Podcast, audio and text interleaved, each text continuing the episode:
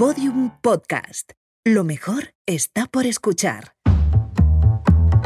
Tanto que nos gusta hablar aquí de fracasos, no he contado nunca cuál sentí como mi mayor fracaso vital. Fue cuando mi psicóloga me derivó a un psiquiatra porque consideró que debía comenzar a tomar medicación, antidepresivos. Cuando el psiquiatra me evaluó y me recetó el tratamiento adecuado, me preguntó cómo me sentía. Le dije que mal, sentía vergüenza.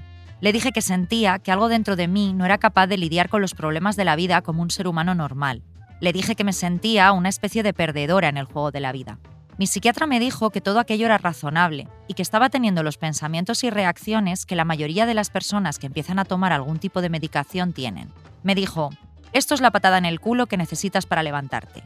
Y empecé a tomarlos. Y me levanté. Y me di cuenta de que ese miedo que tenía a dejar de ser quien era al tomar una medicación estaba completamente infundado. Porque lo cierto es que ya había dejado de ser quien era al no ponerme antes en manos de un profesional. Hablar de salud mental se ha vuelto mainstream. Hablamos de ella en los bares, lo vemos en televisión y lo escuchamos hasta en el Congreso de los Diputados. Pero coge tú y di en una cena que no bebes alcohol porque estás tomando antidepresivos. O cuéntale a tus amigos que vas a empezar a medicarte y mira qué caritas te ponen algunos. Te aseguro que te miran como si estuvieras a punto de meter la cabeza en el horno o a lanzarte por el puente de Segovia. Es el problema del mainstream, que algo que debería ser importante se banaliza, se diluye, se caricaturiza, se corrompe, se transforma en frasecita de Mr. Wonderful, se vuelve pop. Hace unas semanas mi psiquiatra me quitó la medicación. Lo celebré como una pequeña victoria. Al salir de la consulta corría la primera brisa veraniega del año. Me senté en una terraza y me pedí un vino blanco. He dejado de tomar antidepresivos, le dije alegremente al camarero. Me miró como solo se mira a una completa chiflada. Fíjate tú qué ironía.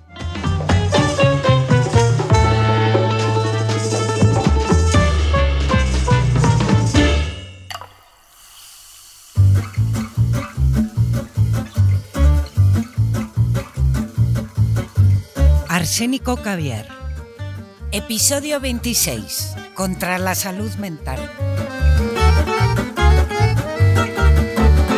Beatriz, ¿qué tal? ¿Qué tal? ¿Eres feliz? ¿Estás equilibrada emocionalmente? ¿Te has arriesgado a salir de tu zona de confort últimamente? ¿Te has enfrentado a tu trauma? ¿Eh, Beatriz? Dime, Beatriz, Beatriz. Estoy estupendamente, estupendamente, Guillermo. Qué bien. completamente equilibrada en un plano físico y emocional. ¿Y sabes cuál es el secreto? Beber. No. También. Precisamente no salir de mi zona de confort, Guillermo, no tener ambición, no sentir deseos que te quiten el sueño, tener una vida social discreta, leer mucho en mi puta casa y no hablar con gente desconocida. ¿El secreto de la felicidad? Pues algo a medio camino entre Turó y una bomber, siempre lo hemos dicho. Es que hoy venimos a hablar de una cosa que, que desde el minuto uno que empezamos a hacer este podcast nos planteamos grabar, pero nunca nos atrevimos. Nos daba nunca miedo, nos, atrevimos. daba miedo. Además, mucha gente nos lo decía, nos decía, tenéis que hacer contra la salud mental. Sí, y sí. nosotros, no, no, que, que nos cancelan. No, que estamos a favor. Estamos a favor. Luego descubrimos que no, que estamos en contra. Y que, y que yo digo barbaridades todo el rato y como nadie nos cancela, pues nos un paso más, un paso no. más. Entonces, Un día entrarán aquí de repente como los, los geo, ¿no? En plan, ahora sí, estáis cancelados, nos llevarán a prisión. hemos esperado demasiado. Llevamos tres temporadas. Em, hay otros programas que, mira, un, un- un tip, un tip de, de insider para los fans de Arsénico Caviar es que el programa contra la ambición laboral la Mm, queríamos llamar en realidad contra el trabajo. Claro. Pero em, teníamos que nos despidieran del trabajo. Que luego todos nuestros episodios son contra el trabajo, por otro lado, pero... Efectivamente, hoy, hoy contra la salud mental también podría ser contra el trabajo. Pero bueno, eh, ahora que parece que efectivamente que todo lo que decimos no tiene ningún tipo de efecto, ¿no? Claro. Eh, pues sí, que además que nos han dado un ondas por decir barbaridades. Es verdad. Pues yo ya te propongo grabar directamente, por ejemplo, contra los catalanes, contra Mercadona, contra Prisa, a favor de. Bueno, esto no. Esto yo creo... mejor no, mejor no. Yo creo que lo peor que podría pasar si hacemos eso es que nos den otro premio Ondas. Otro más, con lo que pesan. Guillermo. Eh, mira, eh, fíjate, para empezar este programa vamos a empezar inaugurando una sección eh, completamente nueva A ver. que se titula ¿Qué libro ha llegado esta semana en las librerías? Pues ¿Cuál mira. es el libro de la semana? Este- ¿Cuál Sí, crees? Pues esta semana el libro seleccionado es La lengua entre los dientes de Guillermo Alonso, ¡Ay! que me han dicho que es buenísimo. A mí también me han dicho Sí. que es un ensayo increíble, ¿no? No, no es un ensayo. es un ensayo, maricón. Son relatos autobiográficos. Eso, relatos autobiográficos. Relatos, cosas escandalosísimas y terribles que no me he atrevido a contar ni aquí. Que no se ha atrevido el autor. Eh, El eso, el autor. el autor no se ha atrevido. eh, es Guillermo Alonso, dicen de él que aparte de escribir como Los Ángeles, tiene un pene enorme. Que vaya todo el mundo a las librerías que me han dicho que se está agotando de lo bueno que es. Sí. Efectivamente. Efectivamente. Eh, vamos anunciando que el libro de la semana que viene en esta misma sección va a ser La lengua entre los dientes de Guillermo Alonso. Pero ya hablaremos de él cuando llegue el momento. Ya hablaremos cuando llegue el momento. Eh, de momento, contra la salud mental. Sí. Contra la salud mental. ¿Y hoy dónde nos han llevado? Eh, Fíjate, fíjate que nos han llevado, no sé muy bien por qué, Mm. no lo tengo nada claro, a la redacción de un periódico Mm, para hablar de salud mental, tú y yo. tampoco lo entiendo. La redacción ¿Qué de- tendrá que ver? Una redacción. Una tam- redacción. Tampoco lo entiendo.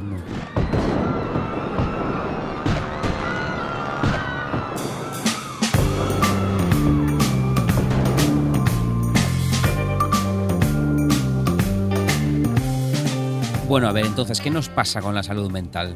No sé. ¿Estamos en contra de la salud mental? Pues no, pues no. Mm. Eh, a ver, pues eso sería como estar en contra del oxígeno limpio o del agua potable, ¿no? Estar bien de la cabeza es importantísimo y que haya surgido una conciencia sobre que cuidarnos la cabeza es tan importante como cuidarnos, por ejemplo, la dentadura, y por cierto, igual de caro, es algo que está muy bien, es positivo, solo puede traer cambios a mejor. Lo que sucede con esta concienciación es que, como con absolutamente todo, cuando una causa justa se hace popular, mainstream, que se dice, Mm, mainstream. eh, el sistema la fagocita. Y Siempre. por un lado la intenta desactivar y por otro lado la infantiliza. Estamos hablando mucho últimamente esta temporada de infantilización. de infantilización, es te voy a es- decir que es nuestro sí. nuevo tardocapitalismo, sí, ¿no? es un poco también contra el trabajo. Contra el- También. sí. Pero eso, que la infantiliza y también la convierte, claro, en otro filón económico para el tardocapitalismo. Aquí Aquí llegaba, está, aquí aquí está. llegaba. ¿Cuánto hemos tardado? Siete minutos. De este modo, ¿qué pasa? Que asistimos alucinados a los vídeos, por ejemplo, absolutamente pornográficos de Mm. influencers diciéndonos que la vida del influencer es muy dura Ay, y que, tienen problemas de autoestima. Tengo que cambiar de ropa para hacerme muchas Y- fotos. Y tienen un shooting y un meeting y una call, una Os call de Bruselas. Os detesto una call. Y que están, pues que están agobiadísimos, los pobrecitos míos, hijos de puta, os jodéis. y también asistimos, claro, alucinados a la uberización de la salud Mm. mental, o sea, a emprendedores y startuperos. Se dice startuperos, Startuperos, startup, startuperos. startuppers. En, en resumen, hijos de la grandísima puta, para entendernos, Beatriz, que sois unos hijos de la grandísima puta, que un día de repente en su chiringuito de Ibiza llaman a su padre porque se han dado cuenta de que ahora la pasta ya no está solo, por ejemplo, en los calcetines divertidos Oh. o en las hamburgueserías con decoración canalla. No, ahora la pasta está, por ejemplo, en la salud mental. Vamos a poner. ¿Y por qué no crear una plataforma cuyo nombre no vamos a decir para no darles publicidad, a menos que nos paguéis? eh, que en ese caso lo Y diremos. entonces diremos que esto es buenísimo y que sus fundadores encanta. son maravillosos. Pero eso, ¿por qué no crear plataformas online para que la gente, a través de una app, pues, mm, pues le dé cuenta sus problemas a alguien? Mira, es que esto me parece súper interesante como resumen un poco de todo porque podríamos abrir el primer melón del día. A ver. ¿Qué podría ser? Si todo es salud mental, nada es salud mental. O sea, em, mira, seguro que recuerdas la famosa frase del periodista, claro, como ya estamos en una redacción, del periodista Bob Woodward. Bob Woodward, de Woodbury Bernstein. De Woodbury Bernstein, claro, que junto con Bernstein destapó. eh, Bernstein fue el que le puso los cuernos a Nora Ephron, ¿verdad? Creo que sí. Fue él, sí, vaya cabrón. Bueno, pero destaparon el caso Watergate, ¿no? Que significó la caída de Nixon. Su frase fue. Follow the money, es decir, sigue el dinero. Al final, si miras dónde está yendo el dinero, entenderás un poco todo el pastel, ¿no? Y verás que es, eh, o sea, por qué es muchísimo más rentable pues tener a miles de personas sintiéndose fatal a diario que sintiéndose mm, bien consigo mismas, ¿no? O sea, con esto de la salud mental se ve muy claro. No solo hay un enorme negocio pues en las consultas de psicólogos y psiquiatras, por mucho que tengan buena intención, pero en fin, pero te dejas Claro, una pasta, ¿no?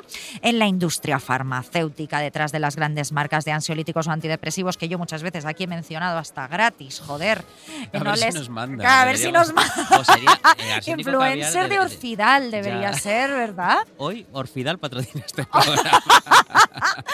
Ostras, sería maravilloso. Lexatin les ofrece el libro de la semana. No somos las que es Eh, La lengua entre los La dientes, lengua por entre los dientes, por Sí. cierto, del escritor Guillermo Alonso.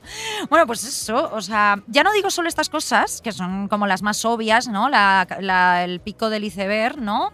Em, que- sino en todo lo que genera esa idea de, entre comillas, sentirse mejor y tener, entre comillas, salud mental, que el mercado, como tú bien dices, también ha infantilizado tanto, ¿no? O sea, te hablo, por ejemplo, del concepto autocuidado. A mí esto ya me tiene el autocuidado eh, hasta la pepitilla, o sea, no puedo más, ¿no? Porque casi siempre está relacionado con el consumo, ¿no? Cremas súper caras para tener eh, rutinas, eh, la, la rutina está de los 10 pasos coreana, porque es que es muy importante establecer rutinas, o es que es imprescindible hacer algo solo para ti una vez al día, ¿no? Vapeadores de estos de CBD para bajar la ansiedad y dormir mejor, velas aromáticas para crear un ambiente tranquilizador en casa, o apps, pues eso, lo que tú has dicho, con un psicologuito al que le puedes Mm. contar tus penurias. Al final lo mejor es hacerte una paja, que es gratis. Ay, también te claro, diré, o sea, ¿eh? una puta paja y, y ya está, hijo mío, y deja de gastar dinero con el nombre del autocuidado. Qué mejor que autocuidado que hacerse un buen dedo en tu casa, digo yo. Em, yo creo que la gente tiene tanta necesidad de estar bien que tira los billetes como el meme este de Leonardo DiCaprio en el yate de la peli El Lobo Wall- de Wall Street. Mi película favorita, no dejo de mencionarla esta temporada, no sé bien de, por qué. de Parasitario, ¿no? ¿Cómo se llama la peli del de- de- Maligno, Maligno. Ay, he olvidado el nombre de nuestra película De favorita. nuestra Madre película favorita, es que es el, el joder. gemelo parasitario, claro. bueno. El gemelo parasitario Es. maligno en la espalda.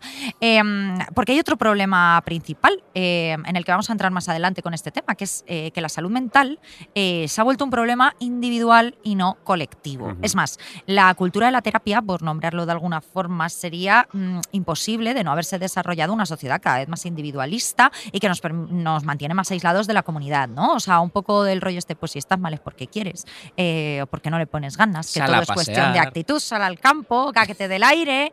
Eh, mm, o sea, mira, querida, yo te voy a decir un secreto. Ni 500 bombas de jabón de las te van a salvar del explotador de tu jefe que te paga el salario mínimo y te tiene trabajando hasta las 12 de la puta noche. ¿eh? Por cierto, vamos a irnos de aquí porque se está escuchando mucho ruido. Yo creo que hay una reunión de temas o algo así. Vamos a irnos. Paren las rotativas. Hay que meter la poderosa lección que nos dio Kim Kardashian al hablar de su ansiedad.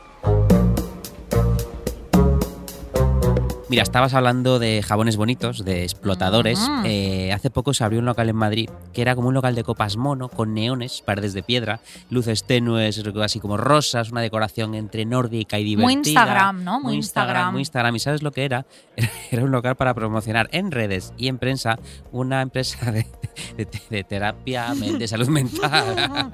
es, que esto, es que esto es una cosa. O sea, yo cuando O sea, lo vi. una app de terapia, ¿no? Sí, yo cuando lo vi dije, ya, ya ha llegado la, la posironía, la ironía ha Ya, total, muerto. total, o sea- No puede ser esto. Era un sitio cuquísimo para decirte, estás loca. estás loca, pero si me das dinero vas a dejar Los de nuevos estarlo. psiquiátricos, ¿no? Son Los como que tienen rincones para los social media, los social aquí- media influencers. Aquí en el frenopático, pero sin embargo con unos neones pre- preciosos. Es que es tremendo, de verdad. Entonces, ¿qué sucedió en su cuenta de redes sociales de esta empresa que puso? eh, era, eh, no, que conste que eh, hay que decir una cosa. No es que este fuera un frenopático ni el propio local. Era un local que habían alquilado para hacer promoción. Una flagship store, flagship como, store, como eh, quien abre en una tiendita de Era la ropa, ¿no? flagship store de Orfidal en Serrano. Vamos a la boutique del Lexatín, imagínate, ¿no? Que pues, eh, pues eso, Ay, era un me poco así. encanta. ¿Y qué pasó en su cuenta en redes? Que alguien le sacó los colores poniendo la oferta de trabajo que esta empresa había movido en plataformas de búsqueda de empleo. Y la oferta de trabajo decía algo así, se busca psicólogo, psicóloga, sanitario eh, para trabajo online, estamos en Madrid, bla, bla, bla, experiencia mínima de un año, eh, autónomo, Bueno, bueno, autónomo, bueno. solo teletrabajo, estudios mínimos, un máster, experiencia mínima, como dije antes, un año tal, salario, aquí viene lo bueno, de 12 a 24 euros brutos por hora. o sea, mi entrenador cobra más, Beatriz. Interesante. Mi entrenador cobra más por hora. Eh, o sea, em, a ver, que sabemos que el mundo es así, ¿no? Como decía antes, es la uberización de absolutamente todo, de la hostelería, del transporte, del sexo con OnlyFans, de Claro. nuestras propias vidas ya sometidas a una dictadura que nadie sabe muy bien por qué nos hemos autoimpuesto. Mm. Pero como hemos dicho en este podcast en otras ocasiones, debe haber terrenos que aún tengan algo de sagrado. Ya. ¿No? Y convertir en algo cookie, mal pagado y enormemente rentable la salud mental es posiblemente uno de los pasos más crueles, repugnantes y vergonzosos que ha dado el tardocapitalismo. Y ya tiene mérito. Joder, ¿eh? y ya es complicado, ya es complicado. Además, o sea, yo creo que lo más gordo de todo esto es en qué manos estamos poniendo nuestra salud mental, ¿no? A o ver, sea, en, en las de Elon Musk. ¿no? en personas con un año de experiencia que ganan por hora eh, lo mismo que un camarero en Chueca, que ojo, mm, o sea, mm, El camarón choca al menos te folla. Claro, y que están asistiendo además al mismo tiempo a 12 descerebrados que se abren el chat para contarle, pues que no sé, que su novio les ha dejado o que su madre era muy fría cuando eran niños, ¿no? O sea, dime tú. O sea, yo me pregunto, estos pobres trabajadores de app, ¿a, a quién le van después con sus problemas de salud mental? Porque es que con lo que ganan no tienen ni para pagar un psicólogo de verdad. O sea, es que, es más, me imagino como a un terapeuta el terapeuta último, como un Dalai Lama al final de esta app, ¿no? El terapeuta de los terapeutas, al que van todos estos desgraciados en busca de salud mental.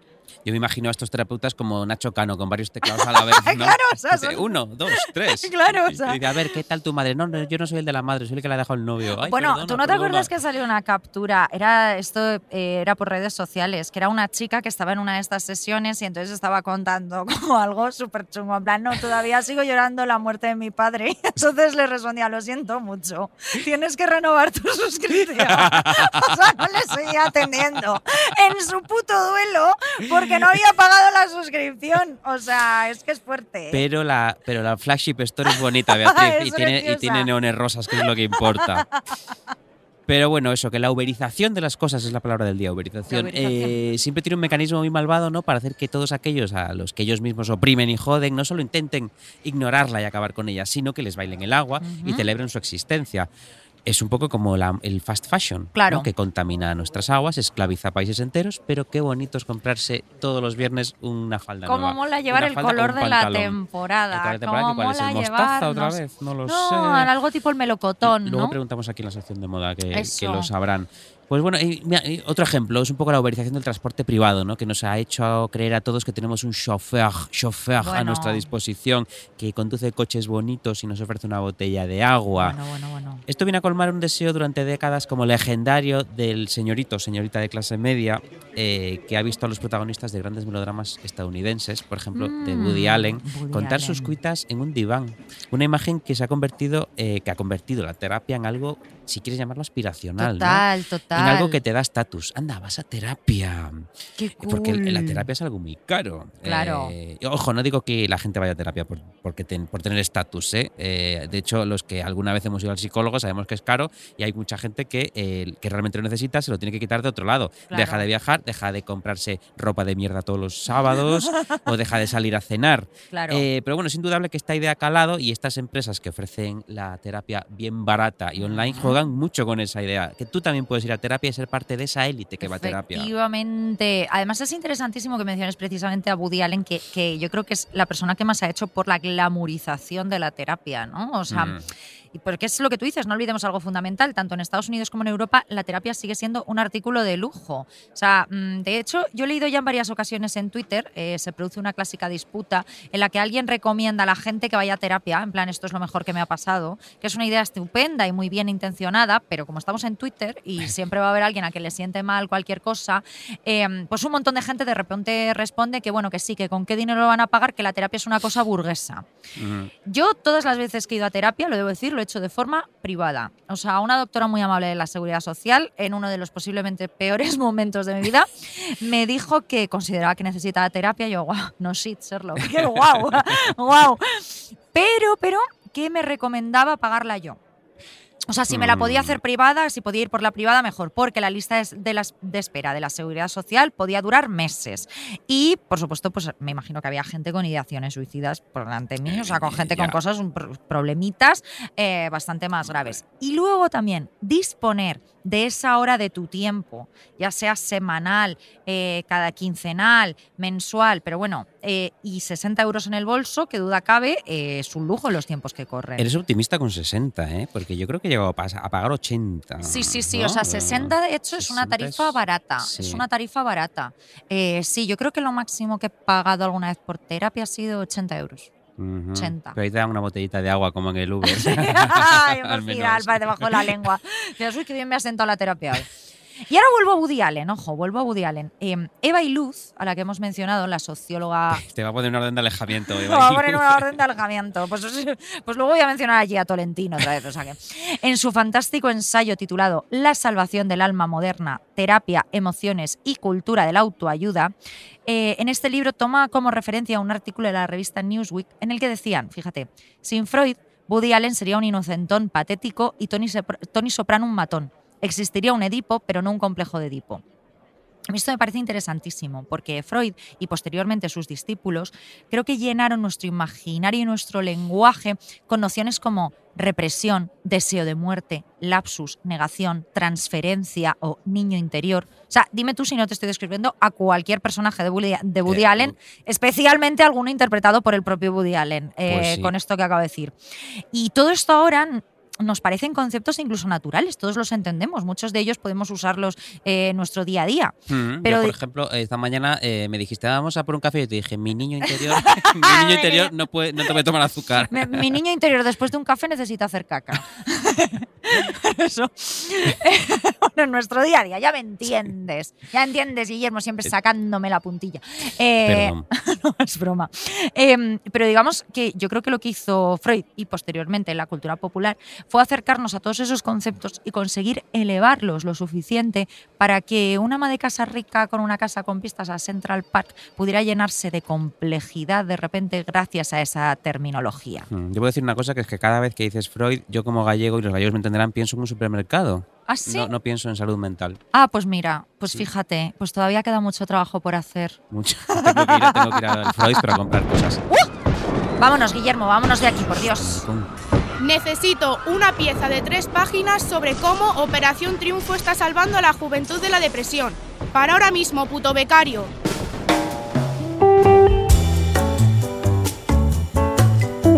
Mira, y aquí llega otra problemática de todo este asunto, Beatriz, que es que en cierto modo todos deseamos ser especiales. Hmm, Y, y la terapia, el pequeño síndrome, el pequeño trastornito, un trastornito mono cute, eh, hace, que, hace que algunas personas se sientan especiales, sobresalientes, Ay, ay, más ay. preparadas para afrontar ciertas profesiones creativas. Mm. Y aquí me gustaría abrir nuestro segundo melón, que creo que es un melón minoritario pero interesantísimo. Hay gente triste porque es infeliz, normal, pobrecitos. Y luego hay Obviamente. gente triste, impotente, e incompleta porque es feliz. porque es feliz. O sea, Esto es, esto es tan real. This is o sea, real, this is real. Personas que consideran que serían más creativas, interesantes o incluso mejores No. profesionales en lo suyo si fueran, por ejemplo, Ah, maníaco-depresivas. claro, claro. ¿no? Por ejemplo, un pintor, un periodista, un escritor que, ay, ¿por qué no me violaron de pequeño? ¿Por qué? mm, ¿Por Dios, qué? ¿por Pues, qué no tengo un trauma? Claro, Claro, pues dijo, da las gracias que no te pasó nada. Pero claro, son personas, como son personas absolutamente felices, rabiosamente normales, comunes, anodinas e intrascendentes, por cierto, algo que como digo, deberían dar las gracias todos los días al cielo por eso, Por intentan hacerse pasar por especialitas, burbujeantes, atormentadas así con un punto lóbrego, Mm. pero que conste que os vemos las intenciones y os calamos, os calamos. Sabemos quiénes sois. Creo que aquí podríamos hablar de un concepto que es el de la pornografía de la tristeza, Guillermo. O sea, estas personas de las que tú me hablas, que sé perfectamente quiénes son, creo que sí que tienen un problema mental enorme que es el del puto victimismo, de Es- verdad. No o sea, los victimistas. No, no o sea, mm, se dan cuenta que con su vida feliz y anodina no consiguen la misma atención que con sus putos lamentos y sus dramas, que la felicidad no es tan rentable como lo es el trauma. Y entonces se pasan la vida buscando un puto trauma, un drama, una historia. Es gente Tumblr, Guillermo. O sea, nació en la época equivocada. Deberían haber sido emos de principios Es de los verdad, los 2000. emos- Esta gente es emo. O sea, va vestida de moderna, pero es emo. Está muerta por dentro. Sí. Está viva, Es- pero se hace la muerta, ¿no? Está Es- deseando morir. Como cuando te haces el dormido, pero estás despierto. Como la peli de Deseando Amar, pues deseando morir. Des- Deseando dormir. La- mi- mi- mis memorias se van a llamar Deseando dormir, porque lo único que tengo ganas todo el día es de meterme en la cama. Mira, esta tipología de persona de la que hablamos, eh, que en realidad yo debo decir que me fascina. Y cuando Hombre, me encuentro a una de Como ellas. personajes son interesantísimos. interesantísimas. Yo Habla, cuando me pero encuentro- señora, ¿a usted qué le pasa? Pero usted es imbécil, ¿o y le das un bofetón. Yo cuando me encuentro a una la miro con absoluto arrobo, ¿eh? porque hay más de las que creemos. ¿eh? Pues este tipo de personaje lo describió magistralmente Todd Solondz, que también lo estoy nombrando yo mucho últimamente, en una película llamada Happiness. Eh, hablo mucho de Todd Solondz en este podcast, efectivamente, pero es que cada vez se confirma más que este hombre fue un puto visionario a la hora de describir la estupidez humana del siglo XXI. Mm. Yo recomiendo a nuestros oyentes que, si quieren, busquen películas como Bienvenidos a la Casa de Muñecas, Mm. Happiness, Storytelling o Palíndromos, por decir solo cuatro. Ujú. Todas son de los 90 y primeros 2000, creo. Ha seguido haciendo cine, pero últimamente le he perdido un poco la pista, debo decir. Eh, todo está ahí, todo está en esas películas. Toda la mierda que hemos creado después, él ya la sabía de antes. En Happiness, en concreto, hay un personaje interpretado por Lara Flynn Boyle, o sea, Donna de Mm. Twin Peaks, que es una de las mujeres más bellas. Qué que guapa, ha visto qué la guapa, pantalla. Qué Dios bien santo. fumaba Donna. Yo Sí. empecé a fumar de niño porque Donna fumaba. Ay, qué maravilla. Además fumaba en, el insti- en clase en el instituto, era una cosa fascinante. Eh, ella da vida en esta película a una escritora de éxito, guapísima, como he dicho, a la que todo el mundo envidia y quiere. Por, y él- ella puede tener a todos los hombres que quiera, como he dicho, vende muchos libros. Es un personaje que resulta además especialmente perfecto y feliz, dado que todos los demás personajes de la película son unos ceporros, unos inútiles. Hay un pederasta, hay perdedores, hay criminales y son todos además terriblemente feos. Entonces ella parece un ángel en medio de todos ellos. ¿Qué le pasa a ella? Que en realidad quiere, quiere tener un trauma porque cree que eso la va a Oh. hacer mejor escritora. Hay una escena magnífica en la que ella, a solas en su habitación, tiene el siguiente pensamiento, que el espectador escu- escucha pero en voz en off. Mm. Todo lo que escribo es tan banal, tan superficial. Es que nadie se da cuenta. Todo es falso. Violada a los 11 años, violada a los 12. ¿Qué coño sé yo de la violación? Nunca me han violado. No soy más que otra sórdida explotadora.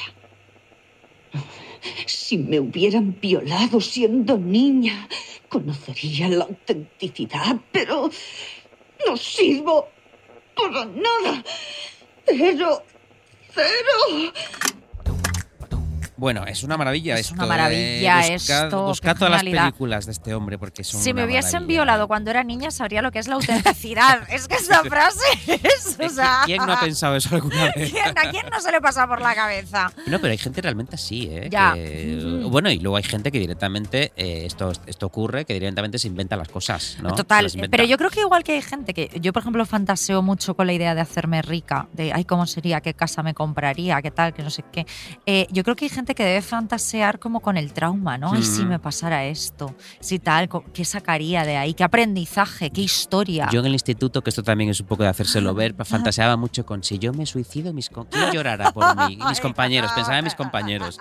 Todos esos que se metían conmigo se van a joder como me suicide. No, bueno, yo pero no que- yo entonces, no- era, era- entonces era una idea de venganza. Claro, no, yo Claro. te- nunca pensé en suicidarme, que a mí me encanta vivir, pero pensaba, eh, fantaseaba con esa idea de si Ya. mañana llega a clase la profesora y dicen Guillermito se ha pegado un tiro, van a llorar estos cabrones, van a llorar claro. estos cabrones. Pues eso, eh, hay gente que no los. Yo, a mí, yo, yo me quedé ahí en el instituto, esta idea se quedó ahí, pero hay gente que no, que con 40 sigue así, ¿eh? Joder, total. Eh, eso, hay a veces un convencimiento de que la locura o la desgracia te, te pueden llevar a la creatividad. Mm. Yo no lo creo y mucho menos querría comprobarlo. Sí que puedo comprender ese mito porque me ocurre que a veces, eh, fíjate, hay una cosa que, bueno, en primer lugar, especialmente hay muchos grandes genios que estaban locos. Sí. No sé si podemos decir locos, pero estaban, Bueno, en este estaban un poquito malitos. un poco, sí. Entonces, eso es indudable, pero es que aparte de estar locos eran genios, con Claro. lo cual no creo que la locura les hiciera geniales, no, ya venían geniales de cuna, luego los pobres pues también estaban un poco cucú de lo suyo. Luego sí que hay una cosa, yo puedo comprender parte de este mito, porque me ocurre que a veces, por ejemplo, escuchando hablar a gente que ha sufrido episodios maníaco-depresivos o han tenido ataques de ansiedad de los de verdad, no los de los putos influencers, Ya, que se hacen fotos mientras tienen el ataque de ansiedad. llorando. Llorando.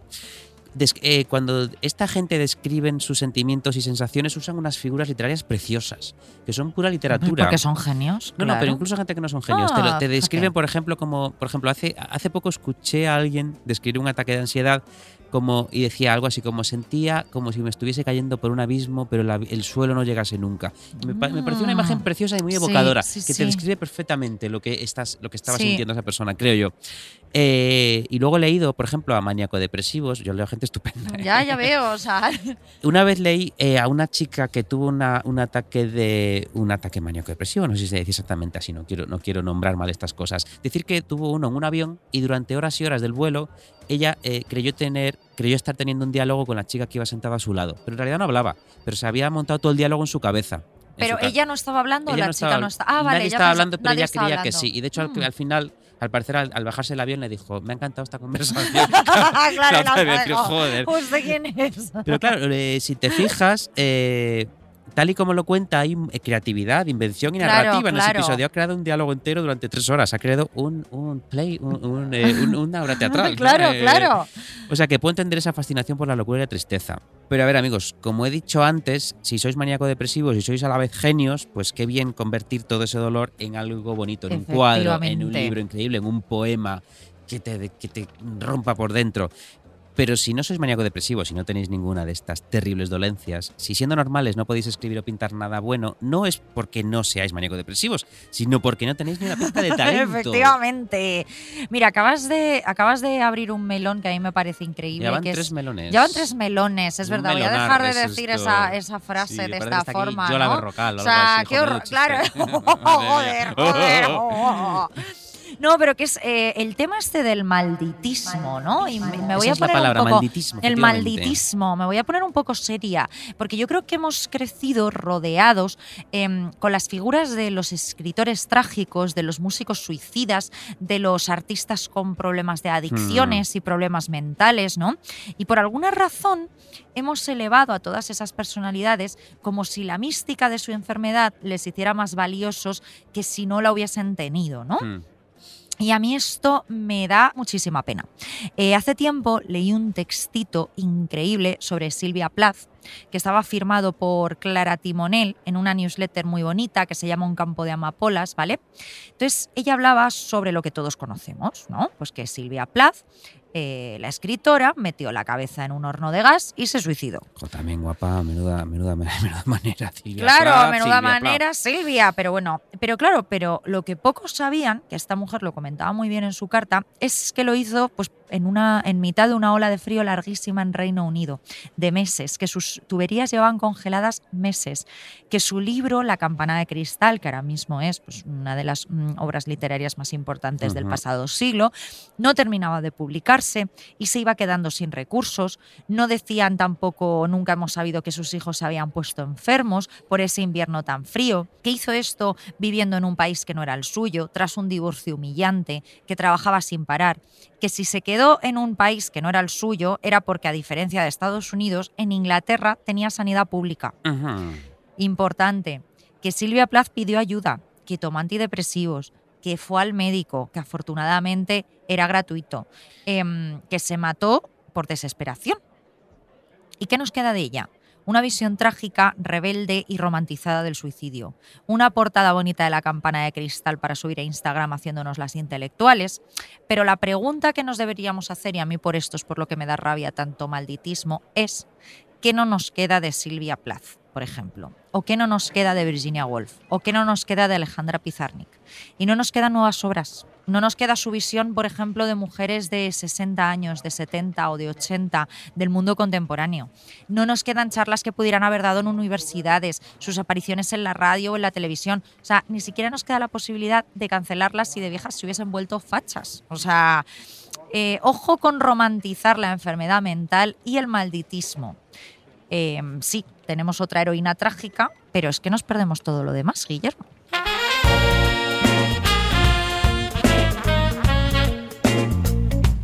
Por cierto, Beatriz, como estamos en la redacción de un periódico. ¡Ay, sí, es verdad! mm, Quiero que sepas que me ha dado por una cosa como periodista, investigador, y creo que por primera vez en este podcast, premiado con un Ondas, Mm. he ido a las fuentes, hemos ido a las fuentes. No me lo puedo creer. A Nos van a los- quitar el ondas. Pues sí, a los datos, que no a los gatos, a los datos. Mira, ha trasladado nuestra preocupación, eh, nuestra preocupación por el asunto de cómo se trata la salud mental en las redes sociales y su infantilización en la Sí. sociedad actual a Violeta Alcocer, una mujer simpaticísima, estupenda y oyente de este podcast, por cierto, y que aparte es licenciada en psicología clínica y de la salud, máster en psicoterapia psicoanalítica, dinámica familiar y de grupo y psicodiagnóstico. Es que tiene tantas cosas. Madre y máster en neuropsicología Violeta, clínica. hija. Todo esto lo digo porque eh, nos ha contado unas cosas interesantísimas, porque me parece importante que para este tema que estamos tratando, por primera vez hayamos recurrido a una profesional. Efectivamente, y no lo hayamos sacado de psicólogos.com. Que también un poquito. No, no, no. Le he dicho, Violeta, queremos hablar en el programa del lado negativo, de, la, de que la salud mental se haya convertido en un tema ultra popular y en un hashtag. Y me ha dicho lo siguiente. Las redes sociales son un canal que podría contribuir a visibilizar no solo que el sufrimiento existe, sino a colocarlo en la agenda política y que se destinen medios y personal suficiente para atenderlo. Sin embargo, la deriva que ha tomado la conversación en torno a la salud mental en redes, lejos de beneficiar a nadie, perjudica gravemente tanto a las personas enfermas como a las que están sanas. En primer lugar, porque se ha desdibujado la opinión experta de la opinión personal, lo que implica que se confunde el hecho de hablar de tu sufrimiento, de tu historia personal con la depresión o la ansiedad, que es algo muy legítimo, como el hecho de ser experto en esa patología en concreto. Es como si una mujer con cáncer de mama hablase de proliferación celular o de criterios diagnósticos. En las redes tenemos a un montón de personas con problemas de salud mental ofreciendo consejos, criterios diagnósticos y fórmulas de sanación que solo confunden y despistan de la necesidad verdadera de atención profesional. En segundo lugar, porque en redes todo es identitario, de modo que padecer un trastorno mental y exponerlo sin tapujos muchas veces no tiene un afán preventivo o pedagógico, sino puramente exhibitorio, como parte de una identidad que no es del todo real o cuanto menos es incompleta, pero que va a intentar ser emulada desde la información que se tiene de ella. Sufrimiento, ideación suicida, autolesiones o impulsividad. El resultado es una romantización peligrosa de síntomas y conductas que, una vez puestos en marcha, son muy difíciles de controlar. De nuevo, es como si una persona con una adicción, pongamos, a la cocaína, hablara de sí misma de la reivindicación de sus síntomas, construyendo así un personaje atractivo y fácilmente imitable. En resumen, que visibilizar la salud mental es importante, pero no de la forma que se está haciendo. Guillermo. Traigo aquí un articulito que mencioné de pasada en no recuerdo qué episodio, me parece que era el de Contrahablar. Que ya tenemos tantos. Tenemos olvidan, tantos, sí. tenemos tantos episodios, em, pero que me parece especialmente importante en el episodio de hoy. Esto está firmado por eh, Kathy Wallman en el New Yorker y se titula El auge de la jerga terapéutica. Mm, interesante. Eh, y yo creo que esto va a levantar eh, sarpullitos, o al menos va a hacer arquear cejas, porque nos vamos a dar cuenta de que somos todos un poco gilipollas. La periodista primero analiza la situación, ¿no? Dice cómo em, si nos movemos por los terrenos de la amistad moderna o del romance, ¿no? Pues como cualquier persona, em, seguramente desde hace un tiempo hayamos establecido límites o hemos intentado estar más presentes. Eh, como todos hablamos de nuestros mecanismos de supervivencia, de, el orfidal, de nuestras relaciones codependientes, de nuestros estilos de apego evitativos. ¿Cómo definimos a cualquier persona de nuestro entorno como tóxica? ¿Cómo procesamos situaciones? No decimos, me ha pasado algo, digo, no estoy procesando la situación, me ha pasado una cosa que me aparte- estoy volviendo loca. Pero No. aparte ese edificio está ardiendo, por favor, deje de Estoy procesar. procesando la Este situación. claro. ¿Cómo hacemos trabajo emocional? Estoy haciendo todo el trabajo emocional, ¿no? ¿Cómo gestionamos nuestro trauma? Estoy gestionando nuestro trauma, como si el trauma fuese unos emails que tienes que enviar antes de poner el fuera en la oficina, ¿eh? Esta forma de hablar es jerga terapéutica. Jerigonza terapéutica, podríamos decir, ¿no? Y quizás por cómo el capitalismo ha fagocitado todo, hemos terminado hablando como psicoanalistas argentinos de los años 70, ¿no? O sea, Ah, viste, viste. Claro, para definir situaciones eh, que nada tienen de particulares, ¿no? O sea, es como tú bien decías, volver a la idea de sentirnos especiales, pero sobre todo de sentir que nos estamos como optimizando mentalmente, ¿no? Todo, Claro. todo el tiempo. En los 90 la gente tóxica lo llamábamos hijos de la gran Eh, puta claro, y nos quedábamos más a gusto. Es que son personas tóxicas, Mm. señora. La persona tóxica es usted. Sí, y, y el- y- sí, es usted una hija de puta, simplemente. Deje, de- deje de sentirse especial. ¿Por qué, Deje- por qué hemos dejado de decirle a esta persona, este es un cabrón? ¿Por qué Claro, decimos con lo bien que quedaba, qué musicalidad. Tóxico. Qué bonito, sí, tóxico. cabrón, no me dice nada, cabrón. puta. Mira, yo además creo que esta jerga terapéutica está sirviendo a veces para que algunas personas se comporten con una autocondescendencia que a mí voy a intentar ser Mm. fino, me deja turulato. Iba a decir me toca los cojones, pero me deja turulato. Es una palabra que sí que me gusta mucho, turulato. Eh, gente que te dice, por ejemplo, no me entiendes porque tú piensas como una persona neurotípica. o no comprendes por lo que estoy pasando porque tú no eres paz. Que Bueno. por cierto, yo pensé que era pasivo, pero no, es persona de alta sensibilidad al parecer. Bueno, que esto es como una trola tremenda, ¿no? Ahora todo el mundo piensa que es paz. Cla- eh, Pero ya- Yo es que veo los colores de una forma que es que me estalla. Yo es que siento la primavera. es usted daltónico, es usted daltónico, no es pasivo. Ay, pero pasivo no pasa. A ver, eh, jo, imagínate ser pasivo y pasa la cosa. No te aguanta nadie, guapa, no te aguanta nadie. Eh, o sea, creo que ir a terapia y descubrir que tienes paz, o Sí. trastorno obsesivo compulsivo o de déficit de atención es la hostia, está muy bien porque Claro. comprendes por fin cosas que te pasan y que te atormentaban sin saber por qué, como yo que he descubierto que tengo síndrome de Asperger después de una consulta en Google. Esto es verdad. Eh, el otro día dije, ¿no tendré yo Asperger? Por, por eso me comporto así. Entonces Google, según un test, el primer test que apareció en Google, me dijo Te salió que sí. que sí, que fíjate, y siempre te tienes que fiar de Google que cuando pones ¿qué me hago de cenar esta noche? Te Te, sale que tienes un tumor cerebral. Seguro que tienes. Pues bueno, yo el tumor no lo he buscado, pero Asperger tengo. Así que por favor, eh, soy especial, que sepáis que soy especial y que merezco que me tratéis muy bien todos. Venga, Em, pero claro, lo que estaba diciendo, que- ojo con permitir que luego eso, que te hayan dicho que eres pasivo. Perdón, otra vez, esto, esto lo hice aposta. Que, que- que tienes paz, trastornos de compulsivo, déficit de atención, bla, bla, bla. Ojo con dejar que eso marque el lugar que ocupas en el mundo. Y ojo con esperar que todo el mundo se pliegue a lo que te pasa, que te trate de forma especial por ello. O sea, Puede que sea por mi parte aventurado y privilegiado decirlo, porque afortunadamente creo que no tengo ninguna de estas cosas. Bueno, tienes Tengo Asperger. síndrome de Asperger, por favor, cuidadito conmigo, no, no- no- soy pasivo y sensible. soy no, pasivo y agresivo.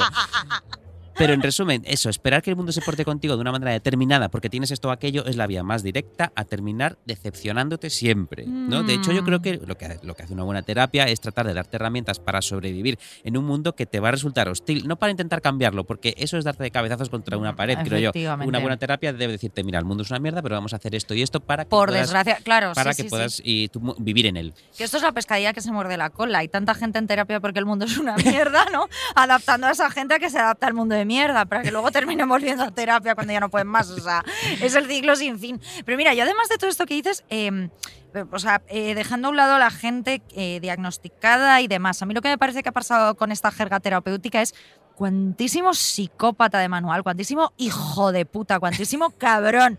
Hay aprovechándose de todo este lenguaje, Guillermo. Mira, a mí esto me recuerda cuando algunos hombres, algunos, ya sabes, no tolmen, Algunos. algunos, Hay heterosexuales eh, encantadores. Claro. Eh, descubrían de pronto el feminismo, o lo descubrieron hace unos años, y lo empezaron a utilizar para sus propios intereses. Para follar. Para follar. Los que siempre hablamos de los aliados de las Los uñas de negro de, follar, claro. Es decir, como cogían un poquito de aquí, un poquito de allá, un poquito de visientes pentes, un poquito de lo que, le- de lo que tuviesen en ese momento. Y revertían el discurso para que les enseñases las tetas. ¿Tú crees que iban a ver a las femen para ver tetas? Apoyaban a las femen porque enseñaban mira, las tetas. la- estas tías enseñan las peras. Mira, ahí está Putin, sácate un pezón, ¿no? O sea, claro, porque es que, em, porque si no te decían que es que no estabas liberada como mujer, si no enseñaban las tetas. Quítate las bragas, eso que eso son opresoras. Las bragas es son las bragas opresoras. ¿Cómo me la apoya? Que es lo más liberador que puede hacer una tía. O sea, vamos a ver. Pues con esto, Guillermo, igual. O sea, no perdona, no te estoy dejando de lado. Es que yo pongo límites. Mira, hijo de puta. No perdona, no es que sea un completo cabrón. Es que tengo un trauma de apego por culpa de una madre ausente. Anda y vayas hasta la mierda, caballero. O Dile, sea, ¿Has pensado por qué tu madre se fue? Porque Tu no hay quien te aguante. Tu madre se fue porque eres gilipollas, por favor.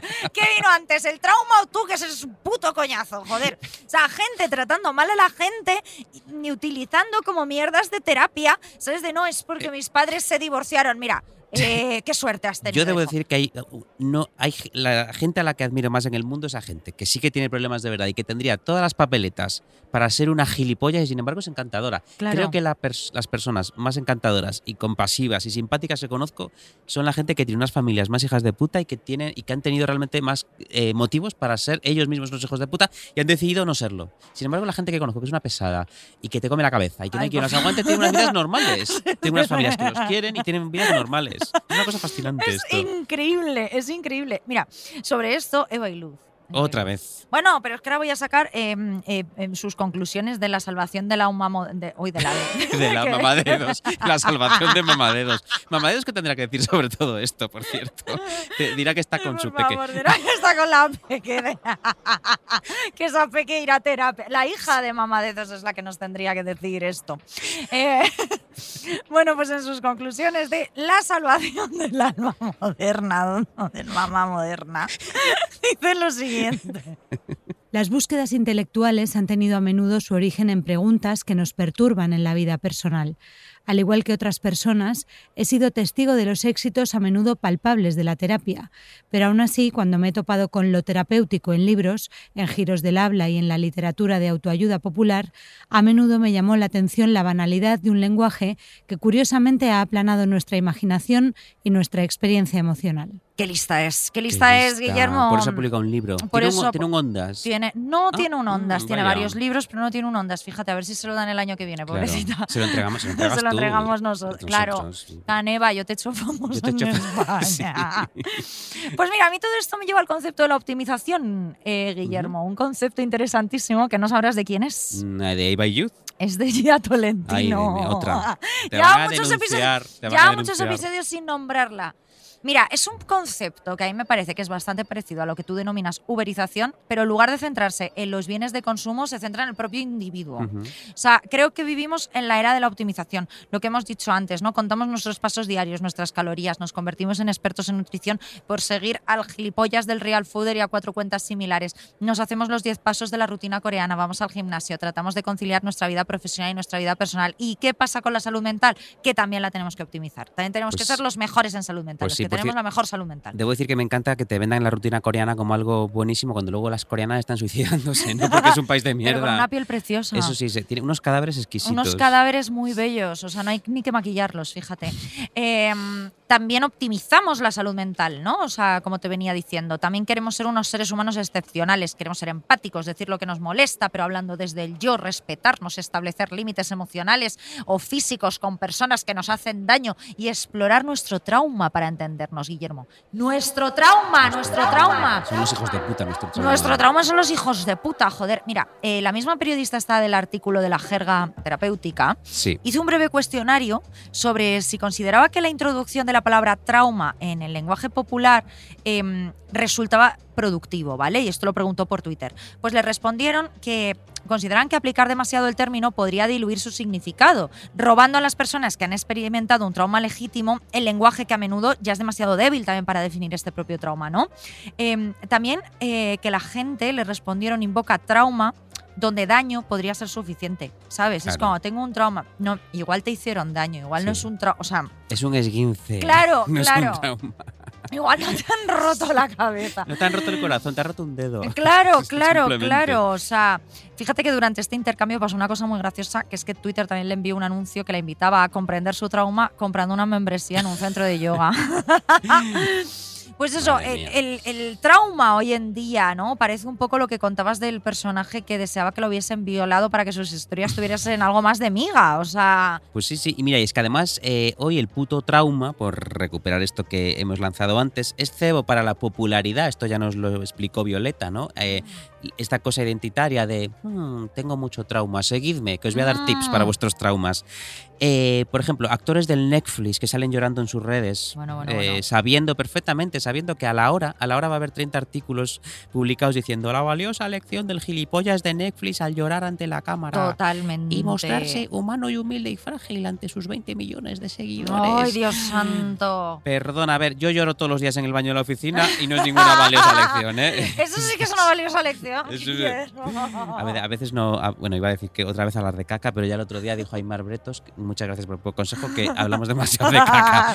Y él es un profesional y yo me fío de Aymar a la hora de Igual él habla poco de caca en hora 25. Es que creo que hay ignoran de caca. Por eso, claro, dice, "Joder, ¿cuánta caca hay aquí? Eh, De ganador de ondas a ganador de ondas, yo le voy a hacer caso. Eso es verdad, eso es verdad. Al final lo que están haciendo es una labor de rapiña emocional, yo creo, estos putos actores del Netflix, ¿no? O sea, los Sí, famosos sí, está- sí. están dejándote claro que no solo sus casas, sus coches, sus cuerpos y sus vidas valen más que la tuya, sino que sus traumas y sus lágrimas también. Ay, Porque eso, cuando yo lloro en el baño no sale en el hola, pero cuando Claro. llora el actor de Netflix, sí, la valiosa lección. Y ojo con esto, no quiero decir que las redes sociales, eh, eso también es algo que ha indicado Violeta, no sirvan para explicar las cosas que te entristecen y molestan. Está muy bien, de hecho me encanta que lo hagamos. Aquí siempre hemos dicho mucho que también contemos la mierda en las redes sociales, no pongamos solo Sí, fotos del sí, café sí, obvio, obvio. y que pues, digamos, joder, hoy tengo un día de mierda. Eso está muy bien. Sí, sí, sí. Y también creo que las redes sociales pueden ser un termómetro del estado emocional. Esto creo que es muy interesante. Las redes sociales pueden ser el termómetro del estado emocional de una persona. Y, por ejemplo, si tú ves a tu primo Manolito, el del que hablamos en el episodio anterior, que Eh, se había sí, casado el con que la se había casado con la Sí. Paqui, sí. Si tú ves a tu primo Manolito que está poniendo cosas rarísimas, inconexas y extrañas, puede que eso sea una buena señal para decir, no sé si Manolito está pasando un mal momento. Claro. Y para llamarle y decirle, oye, Manolito, ¿estás bien? Y te dice, no me ha dejado Paqui. Claro, entonces dices, ay, voy, voy- pobrecito. me, me voy para Tordesillas. Claro, Me- claro. Me, voy, me llevo una botella de ron. Pero ahora, influencers y famosos que se graban llorando, que tienen un ataque de ansiedad ante la cámara y todo súper bien Bueno, bueno, iluminado, bueno, súper bueno, bien bueno, peinados bueno. para los stories, me vais a comer el coño. Efectivamente. Mira, yo aquí vuelvo al tema que te comentaba al principio, Guillermo. Si todo es salud mental, nada es salud mental. O sea, si todo se pasa por el filtro de la jerigonza terapéutica, lo que estás haciendo no es terapia, es performance. Eh, no estás alcanzando un nivel de conocimiento superior, ni sobre ti mismo ni sobre los demás, sino que estás consumiendo la moda de los tiempos y retorciéndola para tus propios intereses y beneficios. Y algunas personas pueden simplemente caer en el juego del reconocimiento social a través de las redes sociales y querer de una forma altruista visibilizar un problema para que otra gente pueda reconocerlo e identificarse. Y eso está muy bien. Pero como bien decía Violeta Alcocer, no es lo mismo una opinión personal que una opinión profesional. O sea, no es lo mismo mm, que tú cuentes que tienes ansiedad, que digas cosas que pueden calmar tu ansiedad. Ojo, ojo. Una cosmética coreana. Una ejemplo. cosmética coreana, una rutina tal, efectivamente. Y creo que otras personas son sencillamente egoístas y manipuladoras, Guillermo, y están necesitadas de atención. Y creo que esas son las personas que están subiendo continuamente todas esas cosas, ay, qué mal, qué tóxico, qué tal, que no sé qué, que no sé cuántos. Y creo que otras simplemente se han perdido pues entre la terminología, entre las primeras y las segundas personas, y no saben muy bien dónde están. Em, o sea, quizás esa persona no es tóxica, es que te cae mal simplemente eh, y no hay que darle tantas vueltas. Gilipollas, quizás, como decimos antes, gilipollas. gilipollas. quizás no tienes una relación codependiente, tienes una relación de mierda que tu novio te deja en visto cada vez que le hablas y estás creando piruetas emocionales porque te da miedo estar sola, Paqui. O sea, Deja Manolito ya. Claro, o sea, quizá no tienes un horrible trauma, pero coño, es que deberías alegrarte. Deberías alegrarte. Y ojo, que aquí estamos hablando de lo que estamos hablando, que es de la pose un poco de la salud mental y la salud mental por todos lados, cuando luego la salud mental no interesa a nadie en realidad, ¿no? O sea, no de personas lidiando con verdaderos problemas mentales. A mí lo que me llama la atención, Guillermo, es que no te da la sensación como en este reconocimiento, en este momento eh, tan importante, en teoría, a favor de la salud mental que estamos viviendo, parece que lo que se premia de verdad es no tenerla. Pues sí, pero por lo que decíamos antes, que te da una personalidad. Te da una personalidad. Por cierto, acabo de acordarme de un mail que recibí estos días en mi, en mi mail laboral, que era de Mm. una era publicidad de una aplicación de citas. Creo que te lo reenvié. sí, que era una cosa sí, sí, maravillosa. me lo reenviaste. Consejos para cuidar tu salud mental mientras usas nuestra aplicación, que es como hijo de puta, bórrate la aplicación. Que Bórrate la aplicación que te vas a es- sentir fatal. Es, es un campo de minas para el ego esas aplicaciones. Claro. Eh, apaga la aplicación de vez en cuando. claro, Es- sal de ahí, o sea, coño. Quítate la aplicación, hostia, ya está. Pero bueno, claro, eso no te lo puede decir la persona de prensa de la aplicación. Mira, yo aquí debo compartir eh, eh, que lo que yo siento como un privilegio, que es que yo creo que estoy bastante bien de la cabeza, que soy bastante feliz. Enhorabuena. Hmm, tengo mis cositas, tengo mis momentos, lloro en el baño de la oficina, he pasado malos ratos, he perdido a gente, pero por lo general creo que tengo la cabeza buena y soy consciente de que eso es una suerte y doy las gracias a Diosito todos los días por ello, ¿eh? porque Claro. Estar mal de la cabeza creo que es lo peor que te puede pasar. No sé si estar mal de la cabeza es una forma eh, de decirlo, pero bueno, ya nos Bueno, ya entendemos. nos A entendemos. estas alturas de episodio. Sí. Pese a todo, también he ido alguna vez al psicólogo. Fíjate, Mm. la primera vez que fui al psicólogo, esto, esto es una cosa entre tontísima, triste, pero también divertida. Por, yo fui al psicólogo porque estaba convencido de que a mi madre la iban a violar y a matar. O sea, no podemos decir esto y descojonar. Lo siento. Pero a ver, porque era una cosa que estaba en mi cabeza, era una absurdez. Claro. La pobrecita, cada vez que llegaba cinco minutos más tarde de lo previsto, yo bajaba a la calle en pijama a buscarla. o la perseguía, yo la perseguía a los sitios. O eh, la iba a buscar a los sitios. Mamá, ¿dónde vas a estar? Yo te voy a buscar a la puerta del cine, pero tú niño. Claro, eh, vaya, me, me comportaba con ella como un novio hijo de puta, puta, ahora que lo pienso. Eh, supongo que como mi padre no estaba, yo pensaba, no te vayas a ir tú también, que yo no sé Claro. cómo se paga el gas y cómo, Claro, se, claro. cómo se hacen las varitas de merluza. Eh, yo creo que a la pobre ya, le- ya se le hinchó el coño un día en que enredé a mi abuela Leonarda en mi paranoia de la posible violación y asesinato de mi madre. Y la pobre que volvió simplemente 10 minutos tarde de sus clases de informática, eran las 10 de la noche, nos encontró los dos en bata por la calle buscándola. Y claro, ya me dijo, mira niño, te vas a ir al psicólogo, Sí. ¿no? Eh, debo decir que la psicóloga era bastante buena. Debo decir que la psicóloga, me acuerdo, tenía una cosa curiosísima que es que tenía una cámara enfocándome. Y ¿Cómo de una cámara? tenía- ¿Te yo No sé grababa? si esto es habitual. Tenía una cámara y decía, tengo al Igual otro en lado... psicólogos infantiles o algo Puede así. ser, decía, eh, de vez en cuando salía de nuestra terapia y decía, voy a consultar esto con mis, con mis compañeros. Yo he pensado si detrás tenían los psicólogos en prácticas que estaban asistiendo a la sesión, asistiendo Ay, a la esto es rarísimo. Era una Eh, cosa- Estabas vestido. No, y luego me, me dolía mucho el culo cuando salía de terapia, por cierto. No, pues te lo juro, era curioso. Yo, eh, esto ella nos pedía permiso. ¿Puedo grabar? Tal. Y yo, sí, pero yo, yo siempre pensé que al otro Sí, lado había un montón de gente riéndose de yo hablando a mi madre la va a violar".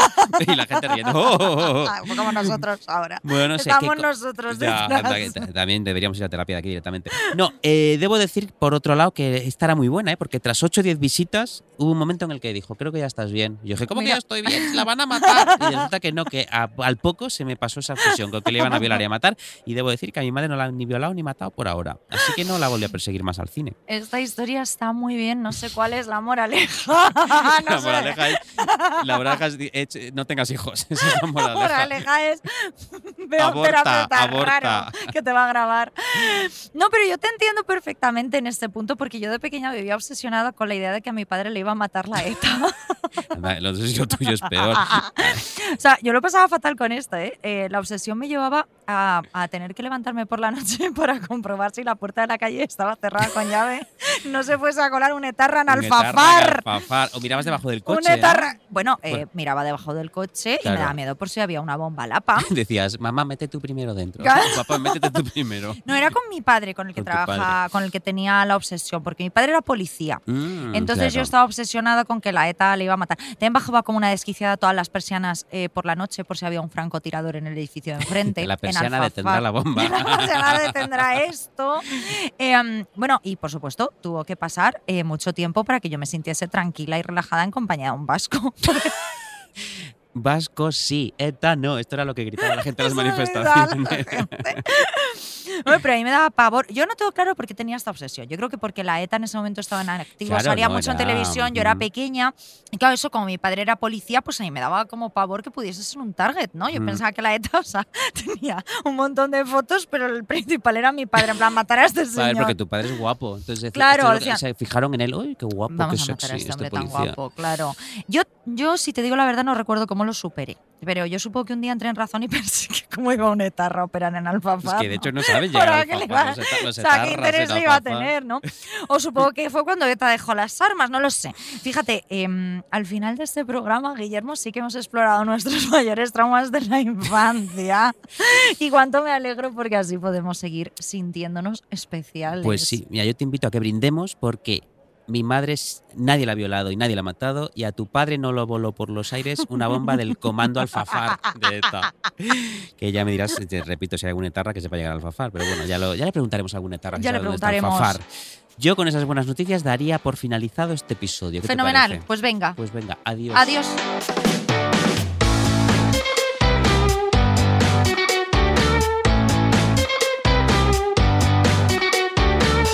Arsénico Caviar es un podcast original de Podium con dirección y guion de Beatriz Serrano y Guillermo Alonso. El diseño sonoro es de Elizabeth Búa.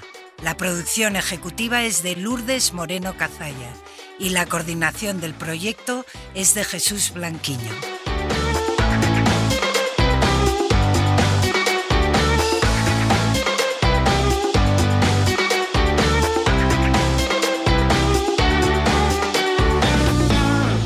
Todos los episodios y contenidos adicionales en podiumpodcast.com. También puedes escucharnos en nuestras aplicaciones disponibles para iOS y Android y en todos los agregadores de audio.